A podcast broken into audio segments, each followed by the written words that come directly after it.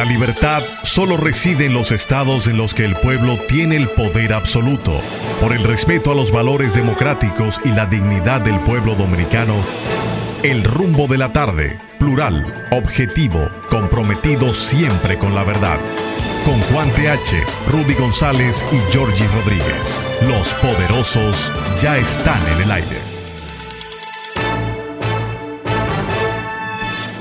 Buenas tardes, República Dominicana. Iniciamos aquí el rumbo de la tarde con los poderosos Rudy González, Juan TH y Georgie Rodríguez.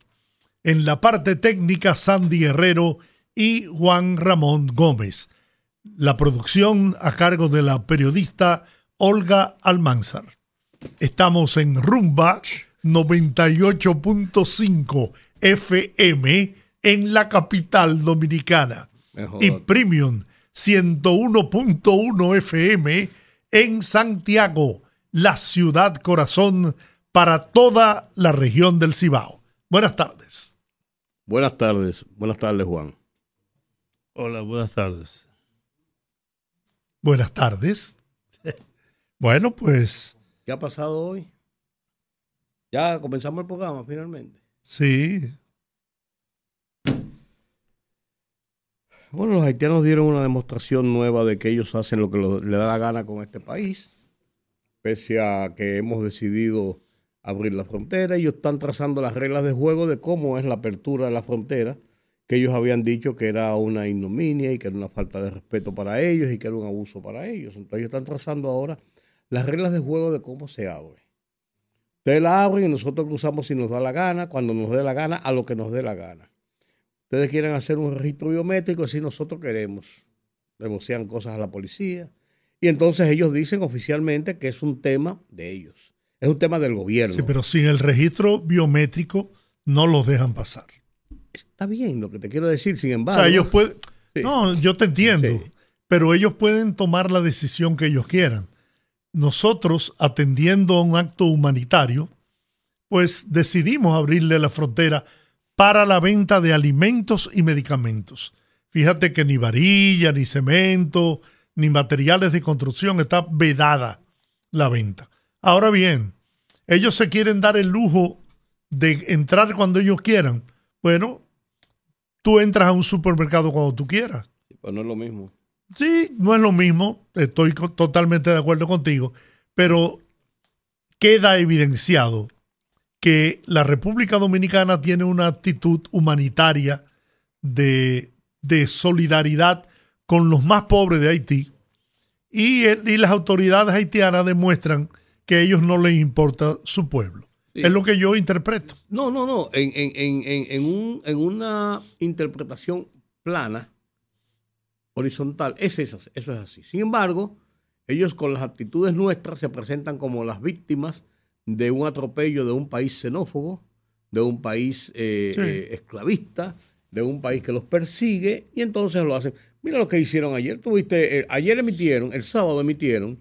La Asociación de Industria, nada más y nada menos. De Haití emitió un comunicado diciendo que con el apoyo del gobierno, ellos están conformes con el apoyo del gobierno, de que no, de que sencillamente no hay que comprar productos en República Dominicana que miren hacia su país, que ellos van a ser autosuficientes y deben comprar los productos que se, que se producen allá. o sea, los dominicanos, como su problema es económico, que se vayan para casa al carajo.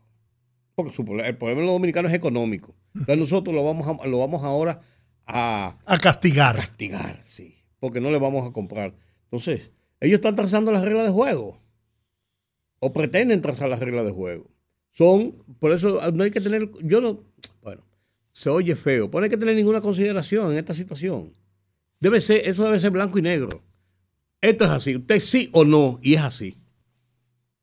Si nosotros somos el imperio de la isla, entonces nosotros imponemos las reglas de juego. Llegar al extremo de decir que el presidente Luis Abinader se cree que es el, el que gobierna la isla completa, lo que menos quiere este país y el presidente de la República a lo mejor a Lionel le interesaría ser el presidente de, la isla. Pero, por Dios, ¿qué interés puede tener la República Dominicana en echarse esa vaina arriba. ¿Eh? Que son tan mal agradecidos que aunque le están buscando la vuelta, no la quieren. Bueno, señor TH. No, no, yo, yo lo estoy oyendo a ustedes. Muy bien. Muy iguales, serenos. Eh, y yo lo veo bien. Ahora, yo tomaré otra, otra decisión.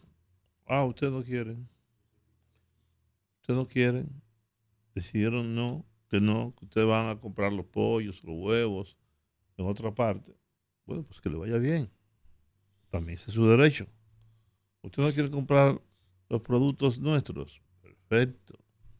Entonces vamos a ver cómo es a los comerciantes y empresarios de esa zona, buscarle la vuelta.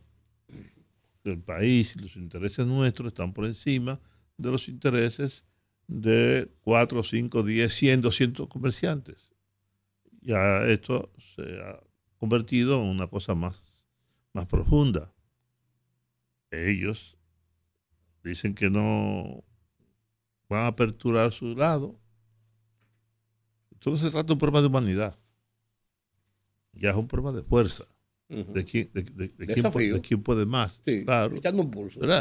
Eh, ellos saben que los comerciantes dominicanos necesitan vender sus productos, ellos lo necesitan, pero como ellos están acostumbrados a comer galletica de lodo, lo que aparezca, eh, al hambre, la miseria, mientras nosotros tenemos una esperanza de vida de 78 años y contando, ellos tienen una esperanza de vida de 60 años y contando para atrás. Mañana puede ser 58 o de 50 como lo ha sido en el pasado.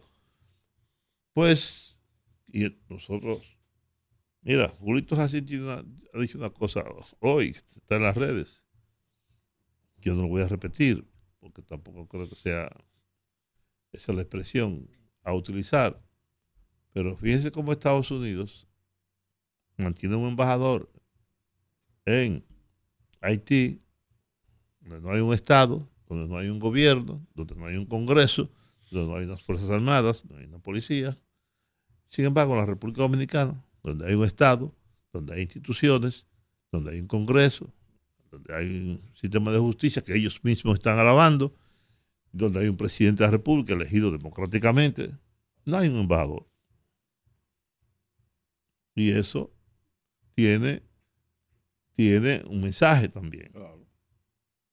Porque es una actitud frente a un pueblo, frente a un Estado, frente a un gobierno, frente a un país. Yo acabo de escribir un artículo antes de venir para acá. Se llama Israel sí, Haití no estableciendo un paralelismo entre la situación de un, de un país, ¿no? lo que representa ese país desde el punto de vista estratégico, desde el punto de vista de la geopolítica, y lo que representa el otro. Allí, allí metemos portaaviones, submarinos, vaina, allí estamos dispuestos a, a, a, lo que sea. Pero sin embargo, Haití lo necesita todo, lo necesita todo. Ahí esa vaina no nos preocupa ni nos interesa. Ese es un problema de la República Dominicana y de Haití. Pero ocurre que los haitianos nos están ganando pleito. Por lo menos a nivel internacional, porque ellos se victimizan. Nosotros somos el país poderoso, el país grande. El imperio, el país, sí, claro.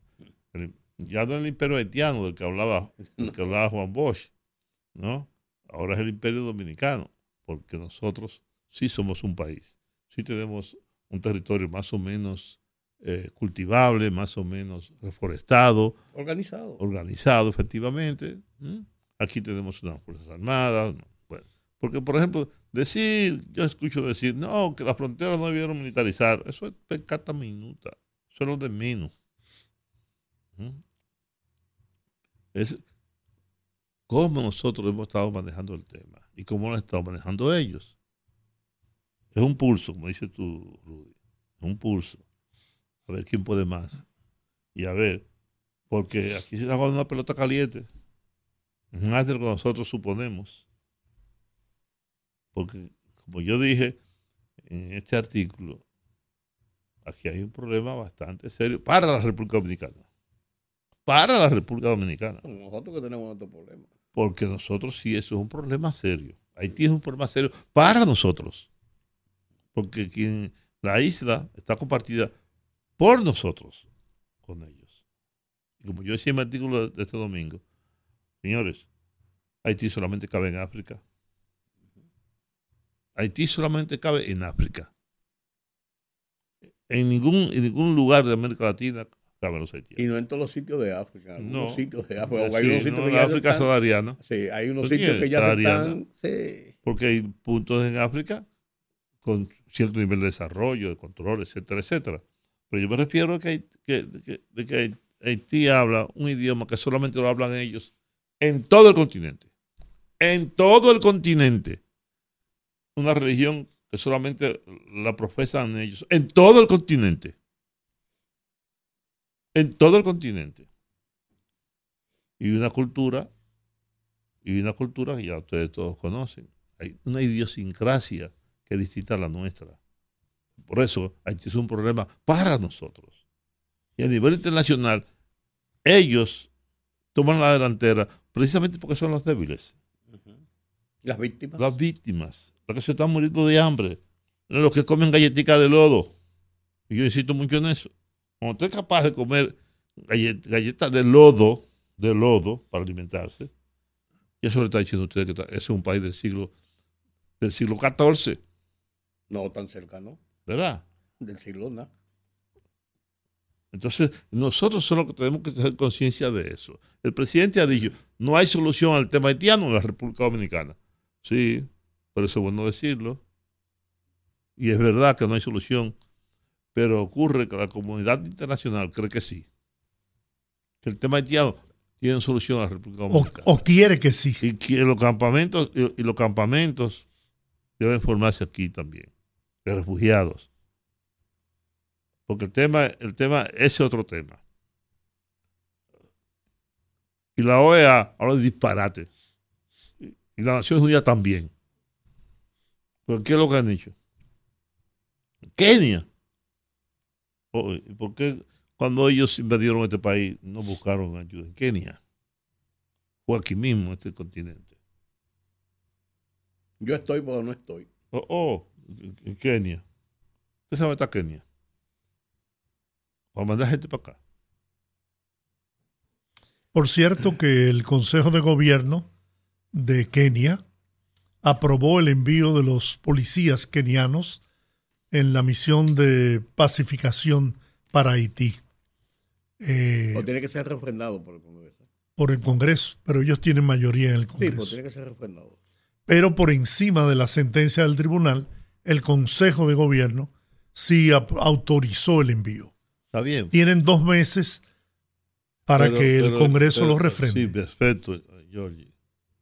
Y Rudy. Lo aplaudo, qué bien. Pero la minuta estuvo ahí, en Haití. 14 años. 14 años. Y lo que fueron dilapidar 7 mil millones de dólares. Que bien pudieron ser, incluso servir para otros fines. Es que yo insisto, es que a Haití no le importa a nadie. Y que nosotros somos, ese muerto encima. Pero ellos no quieren tampoco. Pues si fuera más humilde, ¿verdad? Más humilde, es como, como mi relación contigo. El humilde soy yo, el tranquilo, el pacífico, Mira, la, la relación. El, el tema es tal. el que- pobre muerto que de hambre. Soy yo, entonces, tengo que andar atrás de ti. ¿Qué yo te dije hoy? No tengo dónde comer. ¿Eh? Y tú me dijiste que no, mi mujer no va a cocinar hoy porque no se siente bien. Pero el que anda pidiendo comida soy yo. El que anda detrás de ti soy yo. El que te dijo, mándame mi comida del sábado, guárdamela, fui yo. la- pues ¿Y te la yo- guardamos pues fui yo no? que me preocupé en buscártela. También, exacto. Entonces yo soy humilde. Es más, Porque yo soy que estoy es en más- pobreza, en es más, me miseria. iba y me devolví. Exacto. No, yo cené. Esa fue mi cena. Y estaba bueno. Lo calenté, Y estaba bueno. los espaguetis. Y Oye, yo lo llamé porque, porque no lo había mandado a Oye, buscar. me- te voy a decir una cosa. Yo hacía tiempo que no comía espagueti. Estaba bueno. Espagueti así como eso, tenía Bueno, como... bueno, déjame decirte una cosa. Eh, eh, eh, en lo que entramos, eh, a- otra vez el tema. Eh, eh, Esto es unos comerciales. déjame decirte que doña Sobeida pasó por allá. Ajá. No, espérate. Y, y el señor Rodríguez mandó a pedir una fuentecita de los espaguetis para ver cómo estaban. Porque tú sabes que siempre sí, Sí, claro, y ella lo probó y dijo, no, no, no sabes, llámalo. Échale esto, esto, esto. Entonces fue que se pusieron ah, buenos. No, espérate. Así que te estoy, te estoy explicando. Doña Sobeida que eso es una dura. Para que no caigas en el error. Cuando yo está, cuando está en buena, engorda. Ella se mera, sí, sí, sí. Se mete en esa cocina, mira, hay una dura ella, una dura. Pues mira, yo te iba a decir lo siguiente, ya, y si, para yo cerrar este capítulo. Lo que pasa es que la, la, en, en, Haití, la clase poderosa de Haití, porque hay una clase poderosa, esos industriales, sectores políticos, sectores de la diáspora haitiana ah, que viven fuera. perdóname, te voy a decir una cosa. Nosotros estamos confundidos, tú y yo y Georgie y, la mayoría de este pueblo, creyendo que es verdad que las bandas, que el barbecue y el otro, son los que controlan Haití. No, los que controlan Haití son los que patrocinan y crearon esas bandas, que son, son esos grupos. Oye lo que dicen estos dos parrafitos que te lo dejan, te lo indican. Porque cómo meten, cómo meten la cizaña. La Asociación de Industria de Haití está convencida de que República, la República de Haití, al igual que cualquier otro país, tiene el derecho y la obligación de priorizar el uso, de sus propios recursos en beneficio de su población. Nuestra nación ha soportado tanto sufrimiento en las últimas décadas y con todo ello sigue sobreviviendo a pesar de todo. Aunque esta decisión resulta, puede resultar difícil para muchos, es preferible superar estas dificultades que depender de la República Dominicana, que en sí mismo solo defiende sus propios intereses. O sea, mete, mete la cizaña de, eso mismo, que nosotros lo estamos maltratando, lo estamos persiguiendo, lo estamos... ¿Y qué han hecho ellos por su pueblo? ¿Qué, han hecho eso, qué ha hecho ese capital Enriquecerse. Enriquecerse. Haitiano aprovechar por su pueblo. Aprovechar esa coyuntura. Porque si ellos no han tenido la capacidad hasta este momento de ser, de autoabastecer a su país o de abastecerlo de fuera, de donde, de donde sea, no es verdad que por esta coyuntura de 60 días que tiene, 30 días que tiene esta situación, ellos tienen la capacidad de hacerlo. ¿Dónde estaba esa capacidad? Mira, y yo voy a cerrar el, por lo menos en lo que a mí respecta el tema, con esto que voy a decir. Una poesía. Yo entiendo absolutamente, perfectamente lo que ustedes dos han planteado. Esta gente nos utilizan a su antojo y la República Dominicana tiene una desventaja, que ellos se han sabido posicionar, no solamente por ellos, ¿eh? por gran parte de la comunidad internacional, como las víctimas, los miserables de América. Entonces, a nosotros, que somos un país pobre también, se nos pinta como los esclavistas, los xenófobos, los los que abusamos de los haitianos. No se ve que, por ejemplo, esa mano de obra haitiana que entra al país es la que puede, con precariedades, pero lo hace, enviar recursos a Haití para que puedan sobrevivir los familiares que quedan atrás. Eso no lo ven. La comunidad internacional y los haitianos, esos capitalistas empresarios, no, no valoran el que el treinta y pico por ciento de las parturientas en la República Dominicana vienen de Haití o son haitianas. Eso no lo valoran.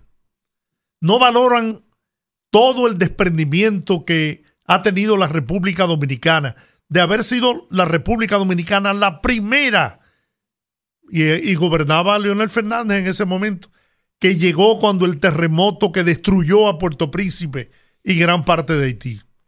Pero siempre ha sido República Dominicana la Siempre hemos estado ahí, presentes, solidariamente.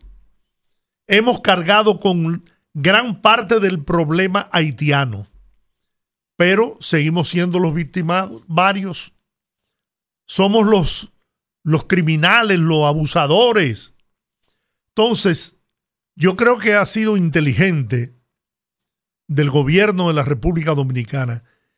Y digo del gobierno porque debería ser de la República Dominicana, de todos los sectores del país, pero hay sectores que se han querido distanciar y han fijado posiciones distintas a la que ha fijado el gobierno en nombre de la República. En actuar con mano firme, cerrar la frontera, y reducir a su mínima expresión la, llegada de inmigrantes ilegales de Haití, cerrar el comercio incluso, pero también ha sido inteligente abrir ese comercio, abrir de, de manera selectiva, ¿eh? porque es en condición humanitaria para la venta de alimentos y medicamentos.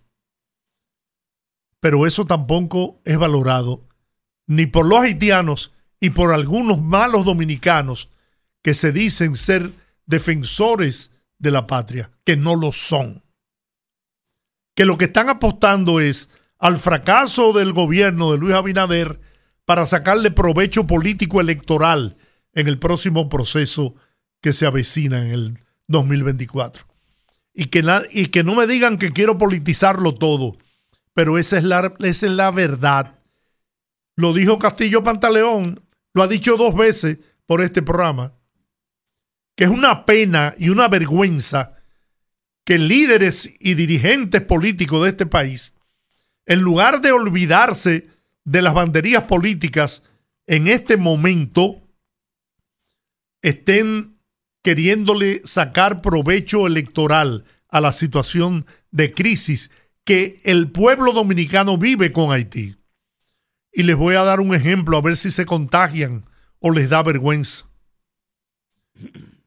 Israel, Netanyahu, que es el primer ministro israelí, tenía en estos momentos una crisis política al borde de colapsar como gobernante. No había podido formar gobierno. No había, exacto.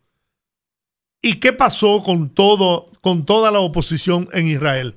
Independientemente de la acción sea mala, buena, regular, yo me quiero separar de eso. Pero ¿qué hizo ese pueblo? ¿Qué hizo su dirigencia y su liderazgo? Formaron un gabinete para enfrentar la situación, compuesto por quienes? Por el que fue primer ministro y es líder de la oposición y el gobierno. Y están todos a una, bien o mal, bien o mal, eso no lo quiero jugar ahora, pero están a una para defender a qué? A Israel. Entonces, caramba, a mí me lacera el alma ver que todavía hay líderes de este país que quieren seguir echándole la candelita al fuego, creyendo que con eso van a diezmar la popularidad de Luis Abinader. Y lo que están haciendo es todo lo contrario. Lo están fortaleciendo porque oía Juan que dijo que el presidente Abinader ronda los 58%, ¿no? En las encuestas últimas que Juan vio. Tengo que reconocer, Juan tiene acceso a encuestas de trabajo serias que se hacen. Pero que sigan apostando a eso, que el pueblo, que es inteligente por demás, aunque ellos lo consideren tontos y estúpidos, le pasará factura en mayo, es en mayo del 2024. Pero mira, Georgie, yo entiendo, y lo que tú dices tiene, tiene, tiene mucha razón, pero tradicionalmente, si tú te pones a ver, el tema haitiano que debe ser un tema que debe unificar al pueblo dominicano, porque es una situación del Estado dominicano, del país. Lo unifica, pero siempre deja, deja, resquemores, porque en todas las ocasiones, en todas las ocasiones, hay muchos sectores y hay sectores que, que por ejemplo, mira, cuando, cuando hubo la ley, la famosa, la, la sentencia y después la ley. Sí, la sentencia puede haber sido muy drástica, muy dura, pero la ley que se hizo a posteriori tenía un, sentido humanitario, dotar de documentos a los haitianos que estaban aquí, incluso por encima de la situación que tenían ellos de no tener documentación registrada en Haití, la mayoría, porque no hay registro allá. Sin embargo, eso fue un motivo de muchísima controversia en República Dominicana. Eh, y así por el estilo. Es tradicionalmente, ¿por qué razón? Por eso mismo, por las mezquindades, por eso mismo, porque eh, hay gente, hay personas, hay grupos, hay sectores que entienden intereses primarios que le van a sacar partido a esto o aquello, por un lado, y por otro lado, porque hay gente que le gusta oponerse a todo, no importa. Entonces, en el caso de Haití, el caso de Haití es muy emblemático para nosotros los dominicanos y debería tener una mayor razón de unificación de las posiciones de nuestro país. Y después lo demás, la ropa sucia la lavamos en casa. Mira, esta situación Haití lo ha aprovechado más que nosotros en una unificación de criterios de su pueblo, viendo un elemento común que los unifica. Que los unifica. Ellos tienen sus miserias internas, sus rebatiñas internas, sus pleitos internos, pero ellos tienen un punto en común. Ese canal se ha constituido en el símbolo de una unificación de criterios para los haitianos. Entonces, eso es lo que nosotros no hemos podido lograr hasta este momento. Bueno, pero no se ha logrado porque el liderazgo del país no ha querido. Porque si tú te analizas con detenimiento, el pueblo dominicano está unido, monolíticamente unido en, en cuanto a ese tema se refiere. Hay voces disidentes que plantean que debió haberse hecho de una forma o de la otra, pero en el fondo el pueblo dominicano está de acuerdo y lo dicen las encuestas. Pues tú, yo, pues, está bien, tú dices eso y tú tienes razón en una, mayor, en una gran mayoría. pues no estamos monolíticamente. Yo he oído otra vez, otra vez, comunicadores, para ponerlo en el, en el caso de nosotros, comunicadores de República Dominicana, con nombres y apellidos, esos que tienen nombres y prestigio, acabando con que nosotros no, no podemos hacerle eso a los haitianos, que nosotros estamos abusando de los haitianos, por Dios. Por Dios. Entonces, y son los que orientan al país. Parte de ahí. Bueno, las 5.31, vamos a la pausa. Fogarate en la radio con Ramón Colombo. Se titula Lejano País Desconocido. Llevo una larga vida viendo y sintiendo cosas y confieso que es mucho lo que he visto y sentido. De hecho, como cada uno de los humanos del planeta, soy producto de hechos de conciencia y de sentimientos recibidos. Sin embargo, hay un país y un pueblo del que no he recibido prácticamente nada, ni un libro que me narre su historia, ni una exposición de artes plásticas que me muestre sus paisajes y colores, ni una obra teatral que me exponga sus pasiones, ni un concierto sinfónico que me brinde sus mejores acordes, ni una conferencia magistral que me explique sus ideas. Hablo de Haití, un país muy lejano, el menos conocido por todos nosotros. Fogarate en la radio con Ramón Colombo.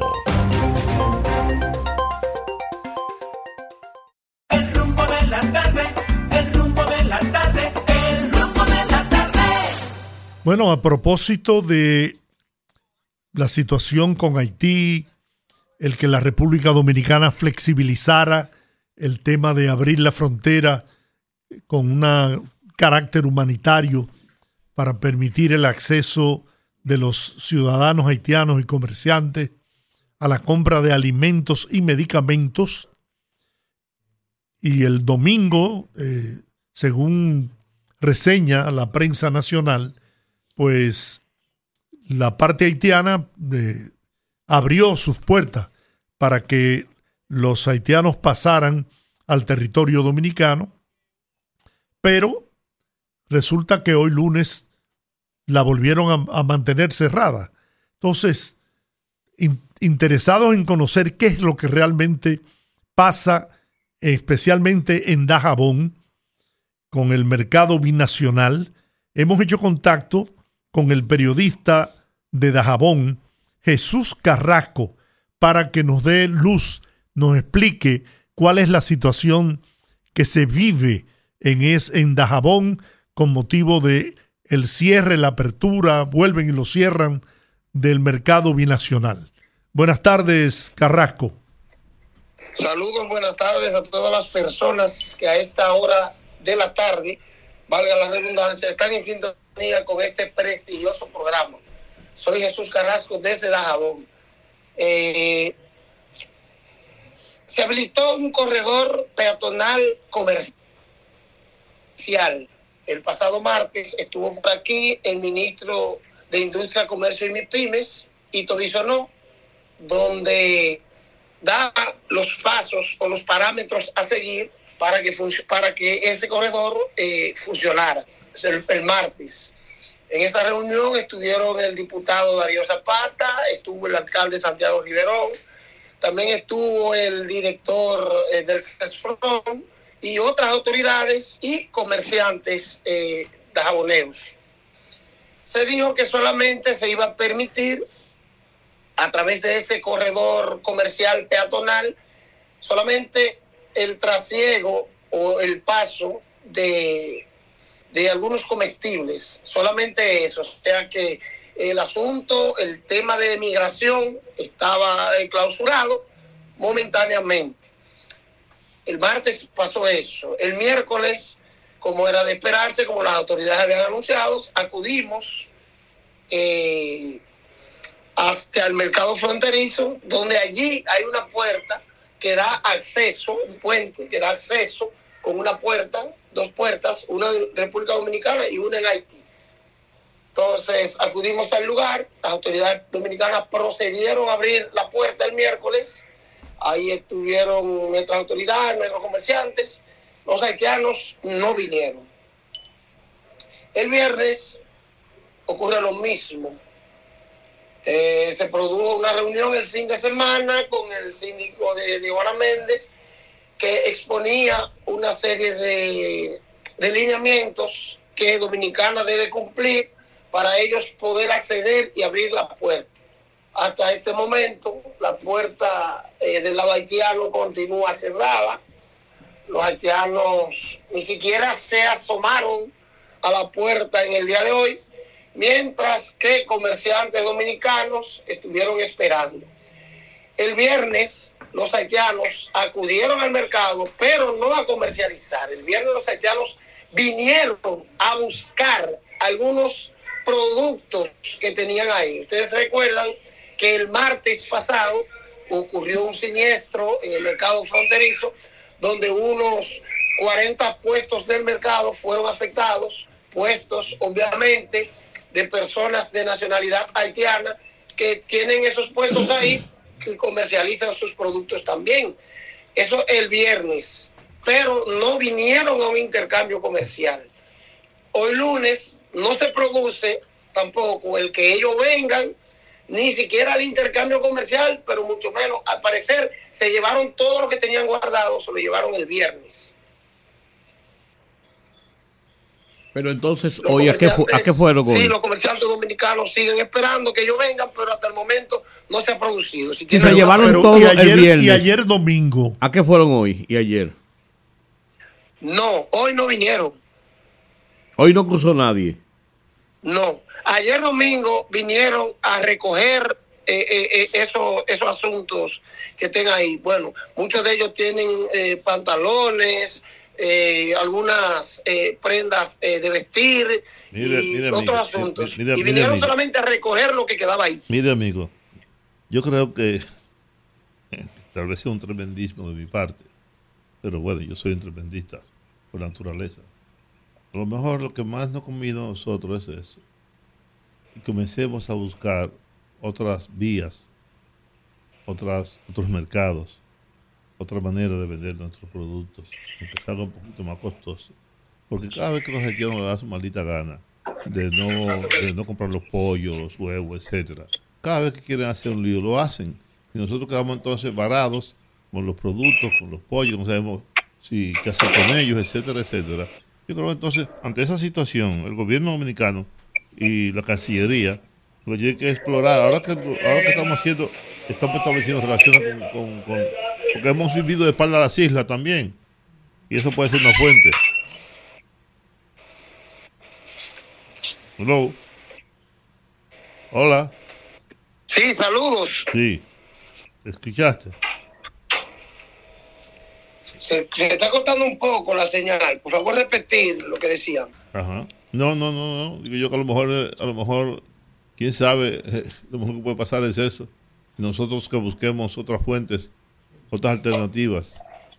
Sí, sí, porque hasta el momento nuestros vecinos eh, no, no pretenden dar su brazo a torcer. Eh, ellos pretenden seguir su lucha. Ya el canal tiene fecha para la inauguración, el próximo 18 del mes que viene. Ya estarán ellos inaugurando ese canal. El gobierno ha tratado de buscar un palio- paliativo a los fines de que nuestros productores agrícolas de esta zona fronteriza no sufran. Le han instalado aquí un- unas bombas a través del Instituto Nacional de Recursos Hidráulicos. Una bomba que eh, absorbe eh, eh, el poco de agua que, pasa a través de- del fuente acuífero de Masacre y la vierte en un canal que fue construido en el año 2006 por la Agencia de Cooperación Internacional YAICA, que estaba abandonado. El gobierno ha tratado de readecuar ese canal. Pero los productores agrícolas dicen que este sistema de bombeo no les va a dar resultado porque no será posible para el Estado Dominicano mantener una bomba 24 horas al día encendida para que le llegue el agua necesaria para ellos mojar sus cultivos. Hablan de unas eh, 23 mil tareas o hectáreas sembradas en esa zona, donde son beneficiados eh, ellos como productores de arroz. Entonces ellos dicen que o el Estado busca una solución o ellos tendrán que sembrar otros rubros agrícolas eh, como maíz y, otro asunto, porque el arroz se necesita mucha agua para el arroz y la cantidad de agua que le va a llegar a ellos a través de ese canal no les va a beneficiar en lo absoluto. En este momento ellos están de chiste, por así decirlo, porque no ha entrado la zafra del arroz, como se dice, pero ya saliendo este mes, comenzando el otro, mediado del otro, ya inicia la, la fanega de arroz y obviamente van a necesitar mucha agua para sembrar ese arroz.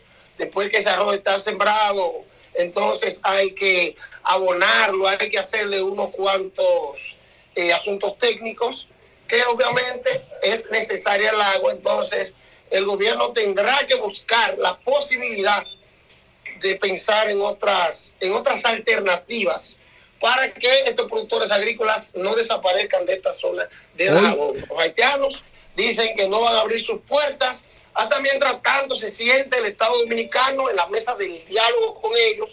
Ellos tienen establecido en algunas Pero- de sus páginas digitales eh, una serie de requisitos que ellos piden a República Dominicana para ellos poder acceder primero al diálogo y posteriormente acceder a las prerrogativas que le pide el Estado Dominicano. Bueno, pero la República Dominicana tiene sus condiciones. Nosotros somos un país soberano. Tienen que registrarse biométricamente o no pueden entrar a la República Dominicana y punto. No, están renuentes. Dicen que no van a bueno, dar pues no datos, entrarán. Que no van a poner sus datos en ese, en esas, Bueno, en pues ese asunto, en esa, esa base de datos Entonces- biométrica. entonces, Dijeron que, que se- no están dispuestos a eso. Y ese ha sido uno de los principales inconvenientes por los que ellos tampoco han querido acceder. vamos, República vamos a ver hasta cuándo pueden ellos soportar sin, sin hacer sus compras de los productos dominicanos. Vamos a ver si esos que ricos de Haití, de la Asociación de Industria Haitiana, le pueden suplir a todo ese pueblo artículos de los que ellos compraban en la República Dominicana a los precios que lo compraban aquí, trayéndolo de otras partes donde tienen que pagar fletes o aéreos o, o por barco. Sí, Entonces- ellos están dispuestos a soportar el tiempo que sea necesario. Según Ah, bueno.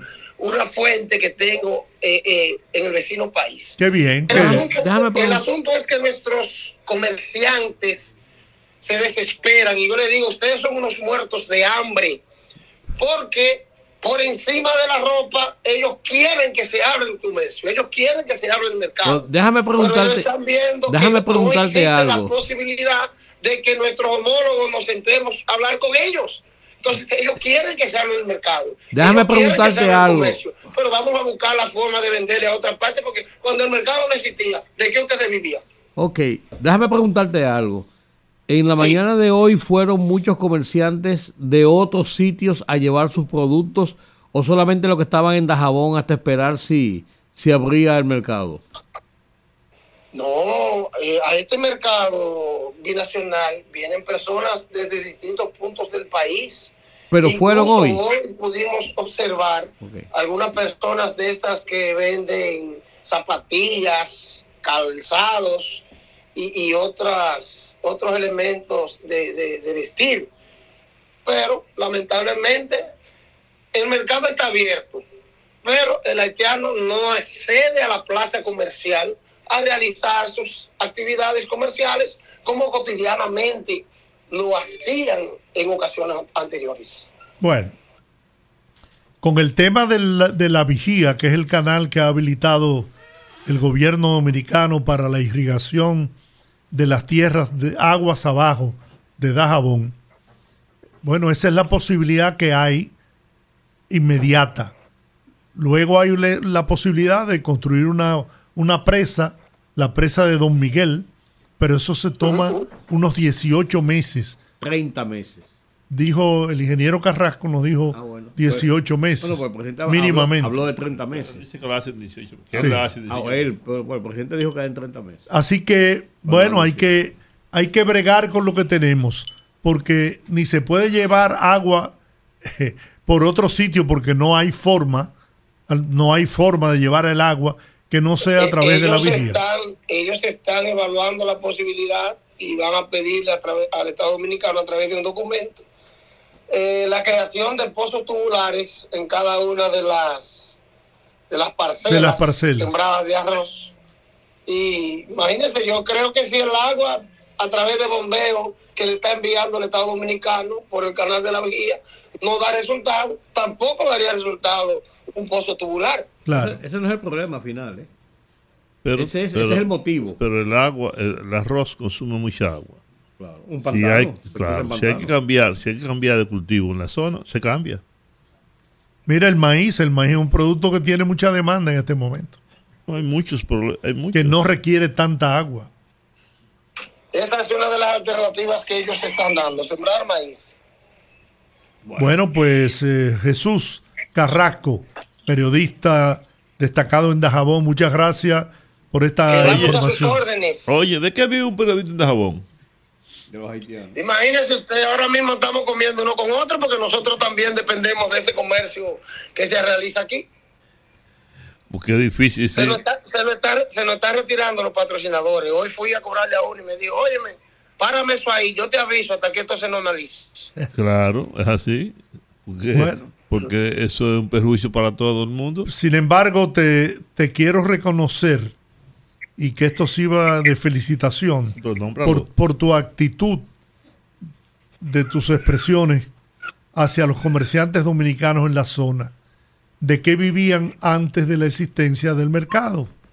Entonces hay que ser creativos, hay que ser eh, proactivos y, y buscar la forma de generar recursos eh, produciendo Pero- otro tipo de Ah, negocio. por ahí voy, otro tema, otro dentro de ese mismo tema. Los comunicadores de la zona atraviesan por situaciones críticas. ¿Qué debe hacer el gobierno? Porque hablamos de patrocinar, de ayudar a, lo- a los productores, etcétera, etcétera. Pero también podemos ayudar a los comunicadores, a los periodistas. Podemos subsidiarlos, podemos mandarle, el gobierno se anuncia en todas partes. Entonces, ¿por qué no se anuncia también en la frontera? Para darle vida a, lo- a lo- a lo- a los compañeros, a los colegas. Digo yo, o tú, Sí, sí. ¿verdad? ¿Eh? ¿Cómo es? ¿Tú, ah, ¿tú no oíste lo que yo dije? Es que la, la señal Ah, se, no, se pues, pierde un poco, se pierde un poco la señal. Estoy en un lugar que, que tengo poca poca cobertura, entonces se, se pierde un poco, pero si me puede repetir, te Es que no respondo puedo- la es que pregunta. no- Oye, yo no, yo no tengo paciencia para esto. Oye, lo que yo estoy diciendo es que el gobierno debería ir en auxilio de ustedes también. Los Ah, sí, sí, nosotros lo hemos solicitado a través de la directora del programa Supérate, Gloria Reyes. Eh, hizo un levantamiento, hizo una lista, pero hasta el momento no nos ha dado resultados. Nosotros Yo voy a hablar, yo voy a hablar, yo voy a hablar con Homero y con Daniel García Nosotros Archiva. seguimos esperando, paciencia. Tú oye, ¿me escuchaste? Sí. Que voy a hablar con Homero y con Archivar. Ah, el- correcto, presi- correcto, muy con el bien, presidente, gracias. con el propio presidente de la República. Muchas gracias, muchas gracias, muy amable. Estaremos por aquí informándole lo que ustedes necesiten. Te vamos Bien. a llamar, te vamos a, te va a convertir en nuestro corresponsal. No te preocupes, que Giorgi te paga. No, que es el dueño, el Muy dueño bien, de muy este bien, programa. gracias. ¿Eh? ¿Cómo es? Es que él está en un lugar donde hay poca señal. Se- Jesús Carrasco, muchas próxima- gracias. La próxima vez que se ponga en un lugar donde haya señal. Bueno, De jabón no hay. parece que Anda, se cayó la... Bueno, Muy bien, gracias a Jesús Carrasco, periodista en Dajabón, por todo este reportaje. entonces, ¿qué hacemos? Bueno, Bueno. déjame decir que antes de, antes de la pausa, que el juez de instrucción especial de la Suprema Corte de Justicia, Napoleón Esteves Lavandiel, dictó un auto de apertura a juicio contra la diputada Rosa Amalia Pilarte, esposa de Miki López, acusada de delitos de narcotráfico y lavado de activos. Le van a abrir el juicio eh, la Suprema ahora designa eh, la Cámara, la Cámara no, designa eh, la fecha, la Cámara Penal de la Suprema Corte de Justicia conocerá el juicio porque ya tiene una, lo que se llama, antes le llamaban una, una jurisdicción privilegiada, sino ahora le llama la, la Constitución nueva, le llama jurisdicción especial Especial. pero es una, una jurisdicción privilegiada por ser juez, por ser eh, diputada. Ella incluso trató de inscribirse como diputada para competir en las elecciones del año que viene, también por su partido, por el PRM. Se lo negaron y entonces ella acudió al Tribunal Superior Electoral y el Tribunal Superior Electoral dijo que no procedía porque el partido te- tenía una, una forma de tomar su decisión en cuanto a quienes aceptaba para, eh, ser, para candidatearse. O sea, ella no, no, no, se, no pudo presentarse. Entonces ahora tendrá que enfrentar ese, ese juicio mientras le dure la vigencia como diputada, que todavía le queda un año. Pero aún ella, aún ella, eh, el juicio no hubiera terminado y ella se suspende como diputada, el juicio continúa en la Cámara que lo inició con la misma jurisdicción privilegiada. Bueno, el Tribunal Nacional de Disciplina y Ética del Partido de la Liberación Dominicana expulsó de por vida y de manera deshonrosa al doctor Humberto Salazar, hasta ahora miembro de su comité central. La decisión se tomó de acuerdo al organismo debido a que el doctor Salazar supuestamente impulsó una actitud de hostilidad contra el PLD y su candidato presidencial, Abel Martínez. Abel Martínez, que, Bueno. que tiene un 9% y va a seguir bajando por lo que yo veo, porque es que ese partido se está como desgranando. ¿Eh? No entiendo. Ahí está Mira. pasando algo. antes de que nos vayamos a la pausa, porque después tenemos otra entrevista. Hubo un incidente de esos que no debieron registrarse, pero se registró. Y de lo que se debió dar una información acabada y no se dio. Se mandó una nota diciendo que se está investigando el tema de la muerte de un niño, un adolescente, en, el, en una casa de acogida de Conani en Santiago. No, no, al niño lo mataron a golpes. Lo mataron a golpe en un pleito con otros, con otros que están en la casa de acogida. ¿Y cuántos años tendría el niño? 17 años. Ah, pues no era un niño, Un adolescente. un adolescente. Entonces lo mataron a golpes. Entonces yo creo que la información es esta de que lo mataron a golpes. No fue, él no se resbaló y se cayó. y se, y se, y se dio Porque un no fue golpe. un accidente No, no, tampoco. Fue, él dice que el niño había, había estado desde diciembre, había entrado a Conani, ellos lo habían protegido porque andaba en las calles deambulando, que tenía algunos problemas de desequilibrio eh, mental, que, que, tenía problemas, es un desahuciado de la calle. Lo llevaron allá, acogida, así desde diciembre a esta fecha estamos hablando de 10 meses. Entonces, el tema está, el tema está, no quiero, no quiero eh, enjuiciarlo de una forma eh, general, quiero generalizarlo. Pero en Conani han pasado en los últimos tiempos varios incidentes. Y Conani, Pero en Santiago, no aquí. en Santiago, y aquí hubo uno de la, la- la niña que cayó, que cayó, que cayó, cayó de, de una de un, de un edificio que está en, en el quinto centenario, y otro episodio que se generó. Conani es un sitio para protección de los niños, precisamente. O sea, que, que se estén repitiendo incidentes de esa naturaleza desdice mucho de un, de un eh, centro que debe estar precisamente para proteger a los niños. Número uno. Número dos, las informaciones hay que darlas porque se averiguan las informaciones. Se averiguan, ellos mandaron una nota, yo vi la nota que mandaron, y a mí me llegó, diciendo que eh, se está investigando las circunstancias de un adolescente que no se da su nombre, que sé yo qué, que patatín, que le había estado ingresado desde hace meses, que sé yo cuánto. Pero esa no es la, la versión, la versión periodística, la versión que deben dar ellos es que un niño fue muerto a golpes y que el DICRIN y la cosa están haciendo una investigación, lo que sea Pero muerto a golpe por, por, por, otros, otros niños, por otros niños. Parece que, parece que se, se fueron a pleito. Por lo que te quiero decir, eso puede ocurrir. La veracidad de la información. Sí, eso, ese es el tema, dar la información clara, porque pareciera ser que se quiere ocultar algo, número uno. Y número dos, porque CONANI es un organismo llamado a la protección de los niños. Eso puede pasar, Y- pero y- no debía pasar. Y, si hay eh, Además, alojamiento para que debe haber una jóvenes, vigilancia.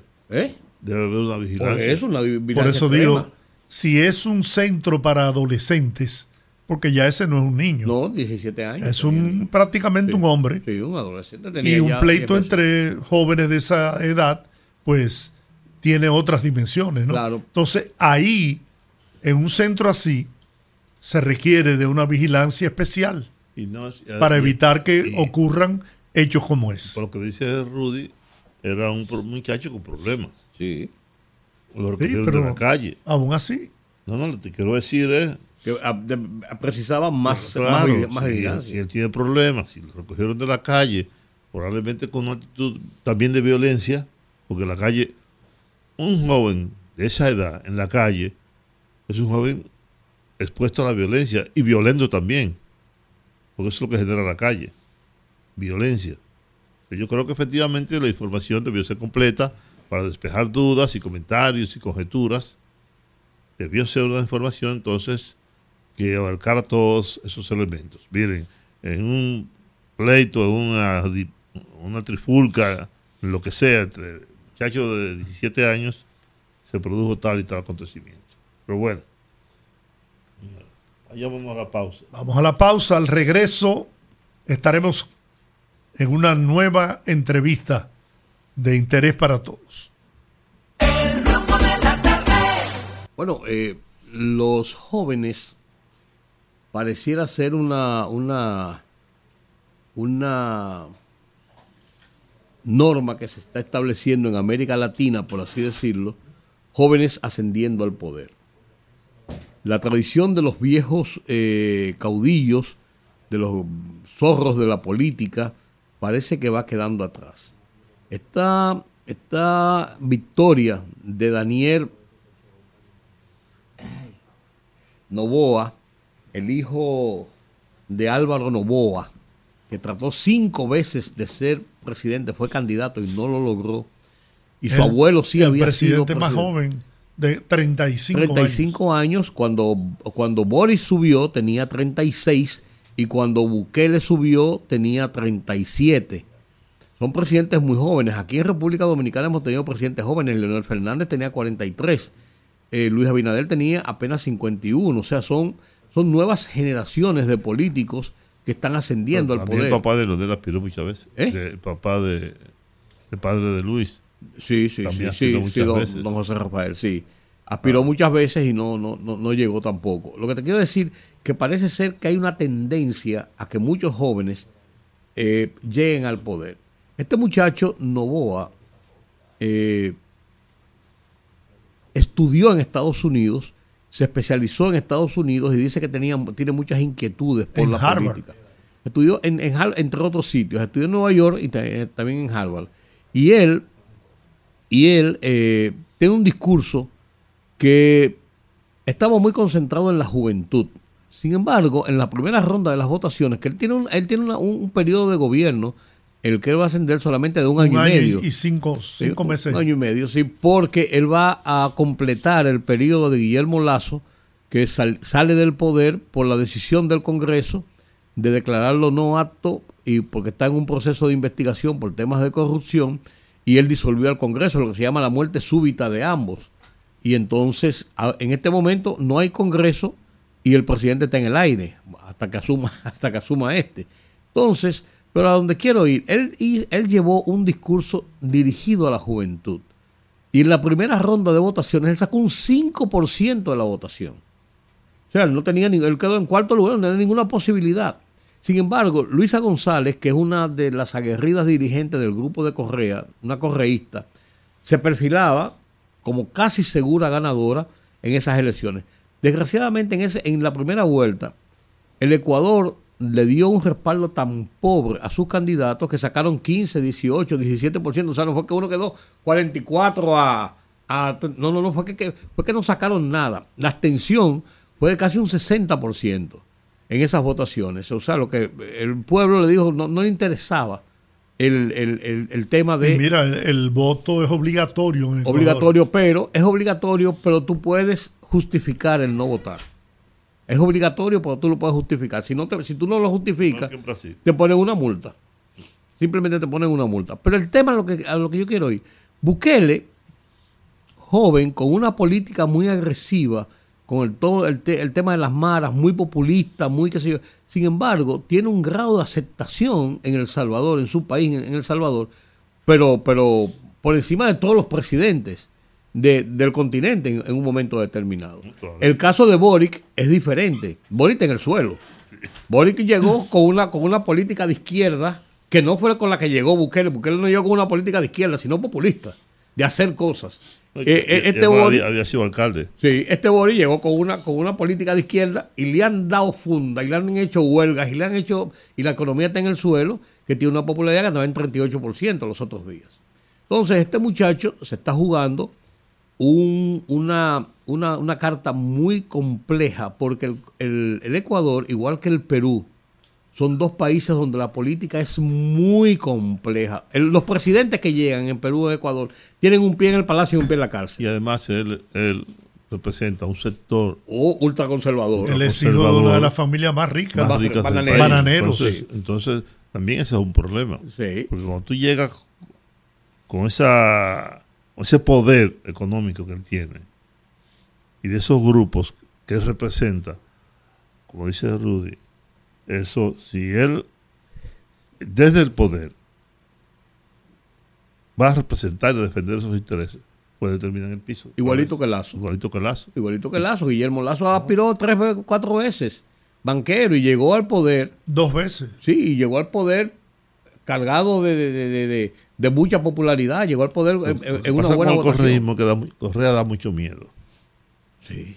Correa, si bien es cierto que, que Ecuador con Correa en el poder se transformó y cambió, y, pero ge- genera, Tuvo avances mucho, importantes. sí, genera mucho temor en precisamente en los sectores empresariales, los sectores de poder. Y entonces, y más Y con mira- Evo Morales, que ahí al lado en Bolivia está por volver al poder y tiene muchas posibilidades de volver al poder. ¿Quién? Evo Morales. Ah, sí, Evo claro. Morales, o sea, vendría de nuevo. Total, Evo Morales es antes y después de, de, de ese señor, ¿eh? Claro, lo que te quiero decir, De Evo. lo que te quiero decir, lo que te quiero decir que podría volver de haber ganado el correísmo y volver ascendido Evo Morales, podría estar volviendo La izquierda, la izquierda. esa- esa izquierda. A Evo Morales le pasó lo que le pasó a Correa en Ecuador, que sus pupilos que fueron presidentes le dieron la espalda. Fíjate que Evo Lo Morales. que le pasó a Pedro Castillo. lo que le pasó a Pedro Castillo. A Pedro Castillo surgió de la nada, un campesino surgió de la nada, desconocido, pero demostró que no tenía ningún tipo de pericia en el manejo del Estado. No, más que eso. Más que eso. Es la primera vez en la historia del Perú que llega una gente a la presidencia que no pertenece a las élites. que no tiene arraigo. No tiene arraigo. No Pero- tenía poder. Pero él también, él, él mismo lo reconoció y demostró que él no sabía lo que era un gabinete, ni lo que era una cosa, o sea, él no tenía, no estaba curtido en la le política. Pero mira, la candidata que no resultó electa, Luisa González. Luisa González, diputada, Sí, pero y, y no, y una política eh, tallada, hecha. abogada, Sí, no, no, una política. correísta, Sí, sí, sí, sí, sí. pero actuó anoche con una de una manera súper inteligente. Ella sabe que es un periodo corto de gobierno, un año, seis meses, Sí. año y medio. Y que en 18 meses Ella habrá puede volver. un proceso electoral y ella, que está bien posicionada, puede volver a aspirar. Y fue inmediatamente la Junta, el Consejo Nacional Electoral de Ecuador, Con el 87%. con el, no, con el 90 y algo por ciento, Ah, bueno, yo vi que con el 87%. dieron el resultado ya que era invariable la, la tendencia. Ella prontamente salió a felicitarlo. 52 a 48, sí. salió a felicitar al, al, eh, presidente electo, Sí. a Daniel, Daniel Noboa. Noboa, y, y eso habla muy bien. Eso la, la hace ver como una auténtica demócrata, que fue lo que ella dijo. Esa es la democracia. Uno va a ganar o a perder. Pero El señor Daniel ganó, nosotros lo felicitamos. Que cuente con todo la- el apoyo del sector correrista Contrario a lo que pasa aquí. para, contrario a lo que pasa aquí, para impulsar el cambio que el Ecuador necesita. En ese mismo sentido, el presidente electo también se pronunció, hablando de la corrupción, hablando de, de la, de la inseguridad que vive el, el pueblo ecuatoriano, y él, él tiene que enfocarse en dos o tres ejes, porque en apenas un año y medio no tiene tiempo para muchas cosas, pero si él resuelve el tema de la seguridad, y, y- y para y, y corta de cabeza la corrupción en Ecuador, él tiene muchas posibilidades de poder volver a ocupar la presidencia. Que se está enraizando mucho la violencia en Ecuador nueva vez. Ese asesinato de, de, de Villa, Villa, Villarruizar, del, del candidato presidencial, mataron dos, un aspirante a, a diputada, dos aspirantes a concejales. Eh, o sea, el- la- las elecciones, el proceso tuvo teñido, hubo bombas. eh, Bueno, los candidatos muchas tuvieron que ir con, Con chaleco chaleco. antibalas Sí. A votar. O sea, hubo, hubo, una espiral de violencia que eso en Ecuador había mainado. Había mainado. Eh, Ecuador tuvo una época de duras confrontaciones violentas con el, tema de la izquierda y eso, cuando habían las las guerrillas en, Perú, en Ecuador, Bolivia, o sea, en toda la zona andina. Pero eso había bajado sustancialmente y volvió de nuevo. Ese es un reto que tiene ese muchacho, volver la pacificación, porque la gente lo que quiere vivir es en paz. Va a poder progresar, va a poder emprender negocios. Por lo que tú estés sentado ahí te metan una bomba en el restaurante. ¿No entiendes? Eso así no funciona. Entonces, lo que yo decía en principio es, eh, ese es el tema de mi comentario, que hay una corriente de muchas, de, de jóvenes, de hombres jóvenes, bueno, son muchachos, de hombres jóvenes, eh, ascendiendo a las posiciones de poder. Y pongo el caso de los dos extremos de cómo Boric se ha vuelto un desastre o no ha podido, no ha podido tener un control de su gobierno y Bukele como tiene una popularidad escandalosa al punto de que le permitieron la reelección y se está postulando.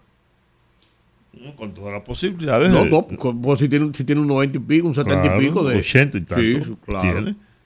No, no. El más popular de América Latina. Así es. O sea, entonces, incluso con Sí, una... pero ah, como tú acabas de decir, porque resolvió un problema. ¿Sabes Claro. cuál? La seguridad. Claro, y fíjate si es tan así Ecuador, que, eh, que todo Centroamérica está tratando de imitar y buscando asesoría para imitar esas situaciones. porque Ese es un problema ahí. ese era un país pequeñito, de lo más inseguro del mundo y ahora es un país donde tú puedes salir a la calle, ¿eh? Donde tú puedes meterte en un restaurante tranquilo, sin problemas. Entonces, Oye. él resolvió ese problema, ese, ese problema. Oye, yo fui a una reunión de la Sociedad Interamericana de Prensa a, Ecua- a El Salvador, a San Salvador. Juan, y cuando yo llegaba, yo había ido hacía mucho tiempo, no me acuerdo la diferencia, pero cuando yo llegaba a, los, a, a- a donde estaba el hotel, yo veía todas las casas, todas, no una, ni dos, ni tres, como hay aquí que algunas, con alambres de púa por donde papá. Yo parece una zona de guerra con trinchera, esa trinchera, donde quiera. Y yo le pregunté, ¿y eso? Me dice, ah, no, es que todo el mundo tiene eso aquí, porque, pero ¿y por qué? Ah, no, para los ladrones. Yo, pero, Pero yo- pero yo- todo el mundo, Yo sí, todo una el noche, yo llego una noche y yo veo que Ana María Acevedo y yo, no sé, no recuerdo quién más, un jeep adelante con una ametralladora de esa Montada arriba, así. montada arriba, 70, qué sé yo, y otro detrás, y, para llevarlo a un hotel. Y me caí donde que yo llegaba. Así es. ¿eh? Sí, sí. Porque Ahí jugaban con duro, mire, Sí. Muchas armas en la calle. Oh, sí. No, Muchas aquí- armas de, no, de- no, no, después, aquí- de, la, de- después de, todas las no guerrillas y se eso. queja ya- aquí, no se queja aquí, pero esas cosas aquí no pasan. No, no, no, no, no, no, no, ¿No? no. Nosotros con todos los niveles de delincuencia o de violencia que podamos tener, no, no, no tenemos punto en comparación. No. El que ha viajado por América Central y es más por América Latina entiende lo que es eso. Oh, oh, Yo eso, eso, seria, seria, seria de verdad. Y No, no, donde te matan de y verdad, Y ¿eh? salí del hotel. Un día salí del hotel y caminé, caminé una, a pies, una cuadra. Y la gente se alarmó. Sí. Que no, que yo no puedo hacer eso. Yo no puedo salir del, Yo te conté lo que pasó a mí en Guatemala así mismo. Yo dije yo voy a llegar allí a ese restaurante que está allí en Lequino. Están loco, me rodearon. Me cargaron casi y me metieron para el hotel Que por, que por cierto, ahora que tú dices eso, yo me estaba fijando que esta es una ciudad se va pareciendo cada vez a Miami, con una gran diferencia. Sí, yo estuve por la Churchill, la Lincoln y otras vías, no hay gente a pie. Somos andando montado. En carro. Claro. Usted va, tú que has ido, y Yogi también, y ustedes, hay muchos que han ido a Miami, se da cuenta La gente no camina. de que la gente no camina. No. Diferente a Nueva York, por ejemplo, que Nueva York Ah, se camina. no, Nueva York. Es para te- caminar. Oye, se te caen las piernas. Sí, no, porque es, para, es una ciudad para caminar. Sí, para caminar. ¿no? Que hay muchos espacios hay, y hay mucho respeto por las vías, por los semáforos y por todo En el aquello. downtown de Miami Anda. no hay gente. Anda.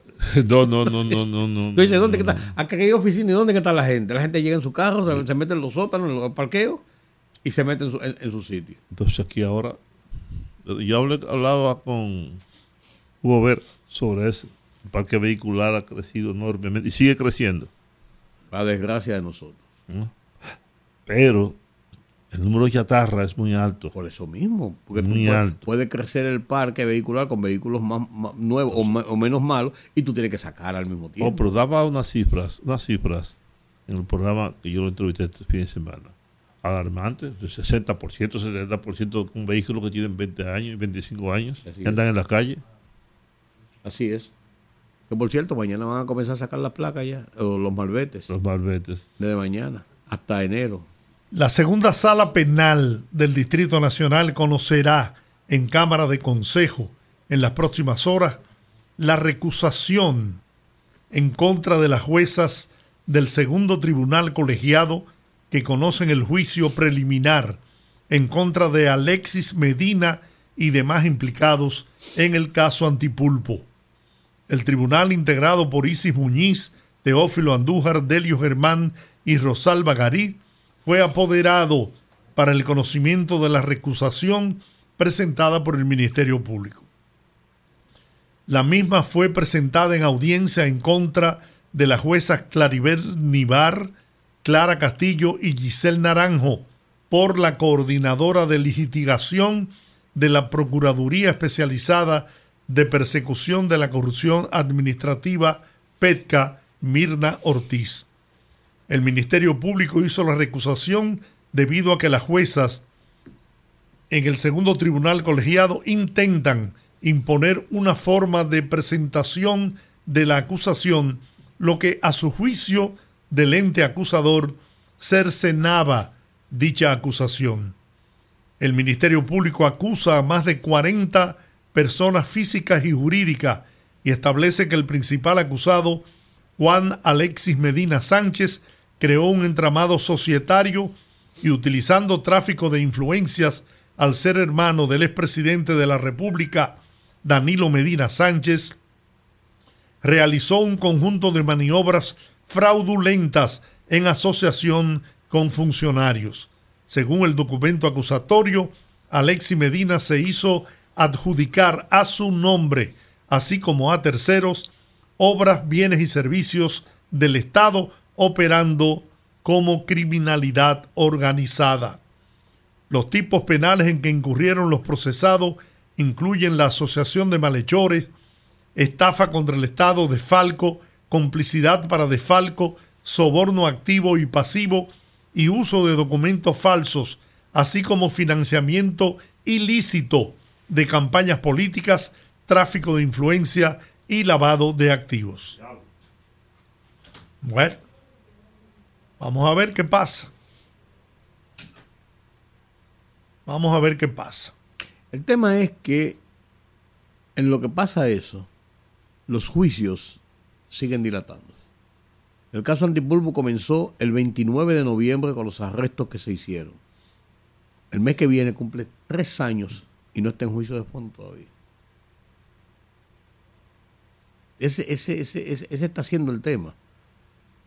Puede darse el caso de lo que ha pasado ya con algunos de los, de los casos, de que se van a dar por extinguidos, porque rebasan el tiempo que son cuatro años que el código estableció para que se conozcan. Entonces, el jefe de la policía haitiana confía en la fuerza internacional para combatir pandillas. Mientras la guerrilla urbana entre pandillas sigue creciendo, el director de la policía de Haití, Franz Bell, dijo a AFP que espera que la fuerza multinacional aprobada por la ONU pueda ayudar a sus servicios a luchar con mayor eficacia contra el terror generalizado que producen estas bandas armadas. Con un año de retraso, el Consejo de Seguridad dio luz verde a principios de octubre a una misión internacional de mil hombres encabezada por Kenia para que viaje a este país caribeño cuyo presidente, Jovenel Mois, fue asesinado en el 2021 y donde la violencia de las pandillas no hace más que aumentar. La Policía Nacional Haitiana no fue creada para hacer frente a la guerrilla urbana de los grupos criminales armados, dice el, el, director de la policía, que asumió el cargo hace dos años y respondió a las preguntas de AFP por correo electrónico. Haití sufre desde hace años una profunda crisis económica, política y de seguridad que ha fortalecido el control de las pandillas. Estas bandas armadas controlan alrededor del 80% de la capital, Puerto Príncipe, los abusos cometidos por sus miembros más numerosos y mejor armados que antes se han intensificado aún más durante el pasado año. Hay violaciones utilizadas como arma de terror, francotiradores en los tejados, personas quemadas vivas y secuestro para pedir rescate. La inseguridad ha obligado a miles de personas a huir de sus hogares e incluso ha surgido un movimiento de autodefensa. Hace unos 15 años los bandidos iban equipados con una pistola, un revólver, afirma el jefe de la policía. Hoy están armados con fusiles de asalto. ¿Dónde es eso? Haití. En Haití. Él dice el jefe de la policía haitiano que confía en que las fuerzas multinacionales de pacificación puedan ayudarlos a controlar a las terribles bandas haitianas. oh, oh, oh, Eso hay que verlo. Eso debe costarnos unos muertos. Va, va, a costar muchos muertos. Eso va a costar muchos muertos. Que no son dos ni tres. El canciller colombiano Álvaro Leiva instó hoy lunes al embajador de Israel, Gali Dagan, a que se vaya del país en medio de una crisis en la relación bilateral a raíz de la postura del presidente Gustavo Petro frente a los ataques de Hamas y la reacción del Estado hebreo contra la franja de Gaza. La historia de la diplomacia universal consignará como hito la patanería insensata del embajador de Israel en Colombia para con Petro, presidente de la República. Mínimo debe pedir excusa e irse del país. La inteligencia se enfrenta con inteligencia. Hay estados en juego, manifestó el canciller en un mensaje en la red social X, antigua Twitter. es un pleito insensato. Yo creo que, yo creo que el, el, presidente Petros, en una situación todavía de conflicto, fue muy radical en su, en su, en su posición de juzgar de, de, de, un solo lado y decirle a la comunidad internacional que emitiera duras censuras contra Israel. Yo creo que el, llamado en un momento de iniciar una, una, confrontación de esa naturaleza era abogar porque hubiera un cese de hostilidades y hubiera paz. Y se buscaran vías de, de, advenimiento, no, no de ninguno de los dos, ni a favor de Hamas ni, ni a favor de Israel. Yo creo que ese era lo sensato en un jefe de Estado. ¿Tú me entiendes? Porque los políticos tienen, su, tienen sus, sus, lineamientos. Entonces él fue muy duro y el, el, embajador de, de Israel. en Colombia le respondió y le respondió también muy duro. Y ahí vino ya la confrontación, al punto de que, de que el canciller le dijo ya, entonces bueno, la Cancillería israelí llamó a la embajadora eh, de Colombia en, en, Tel Aviv para pedirle una explicación y decirle que no estaban de acuerdo con las posiciones del presidente de un país que tiene relaciones con ellos. Y ahí vino, ahí vino el tema y siguió el dime y direte.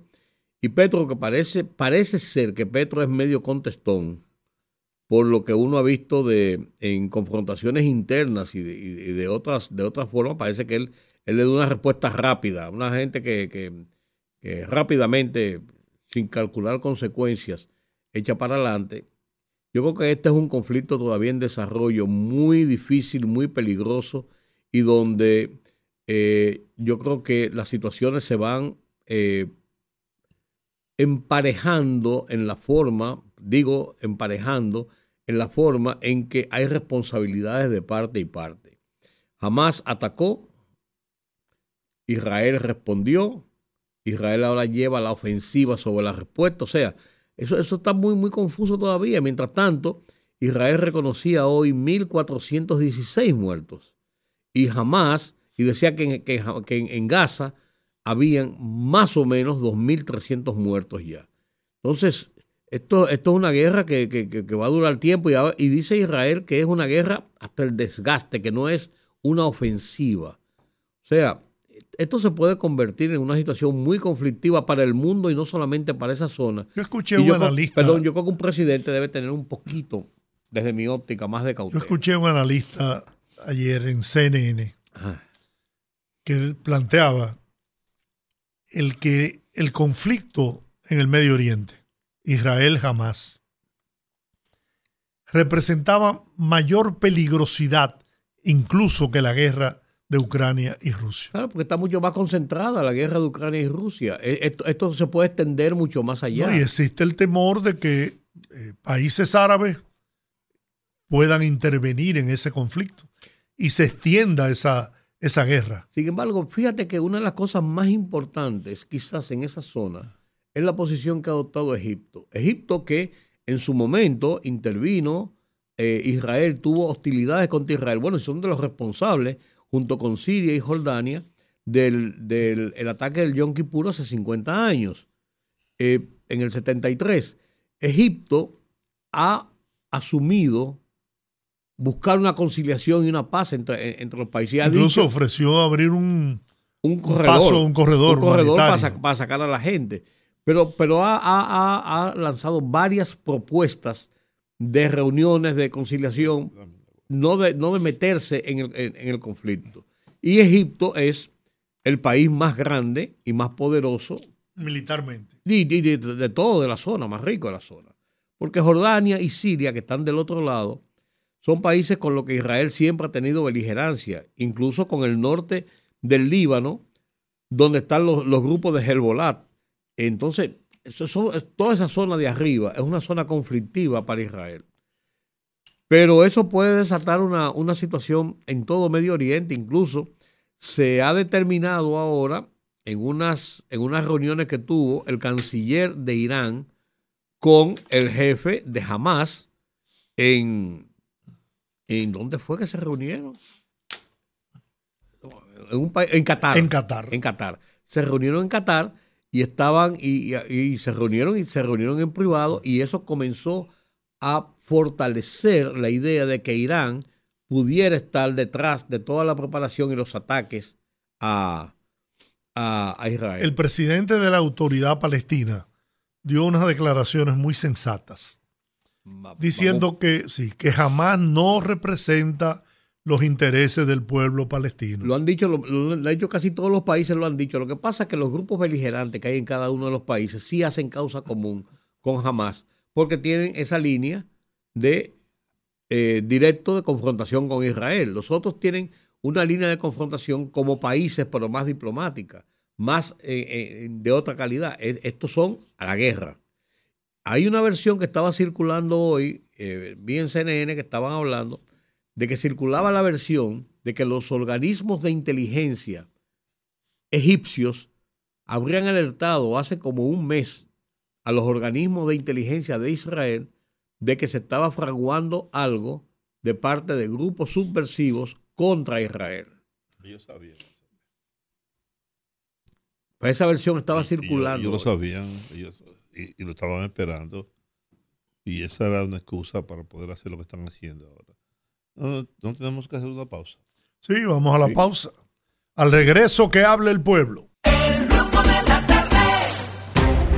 Conectando con la gente, que el pueblo hable en el rumbo de la tarde. 809-682-9850. Repito, 809-682-9850. Las internacionales sin cargos en el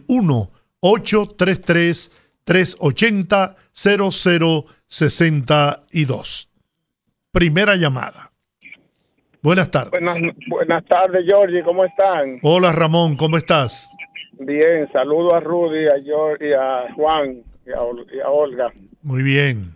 Aprovechar este espacio tan escuchado para invitar a la gente de buena voluntad, los dominicanos de buena voluntad, que este jueves vamos a estar frente a la Embajada de Israel a partir de las nueve de la mañana en una vigilia en repudio del genocidio que está cometiendo el ejército y el Estado de Israel contra el Estado palestino y en apoyo al pueblo palestino por su liberación y por sus derechos. Así que todas las personas que quieran acompañar, ahí estaremos y después en la tarde, a partir de las 5, vamos a estar también en una vigilia encendido de vela en el Parque Independencia. Toda la gente que son amantes de la paz y que estén en contra de esta de este holocausto que, está cometiendo el pueblo de Israel, que se den cita frente a la embajada de Israel en las Núñez de Cáceres, casi esquina el Rómulo Betancur, a las 9 de la mañana de este jueves 19. Muy bien.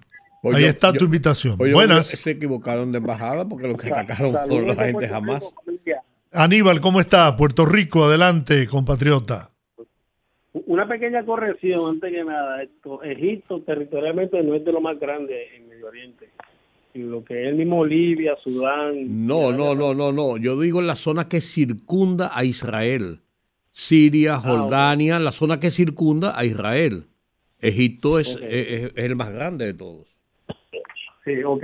Está el Líbano, está Jordania, está Siria y está Egipto, que son los, los- los cuatro países que arropan prácticamente Israel, y a eso es que yo me refiero.